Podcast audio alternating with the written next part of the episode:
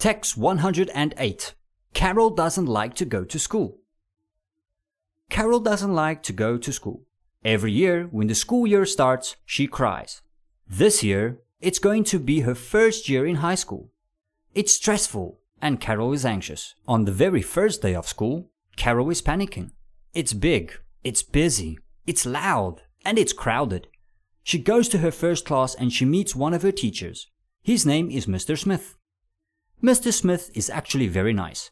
He notices that Carol is not well. She seems very anxious. He asks her what is going on.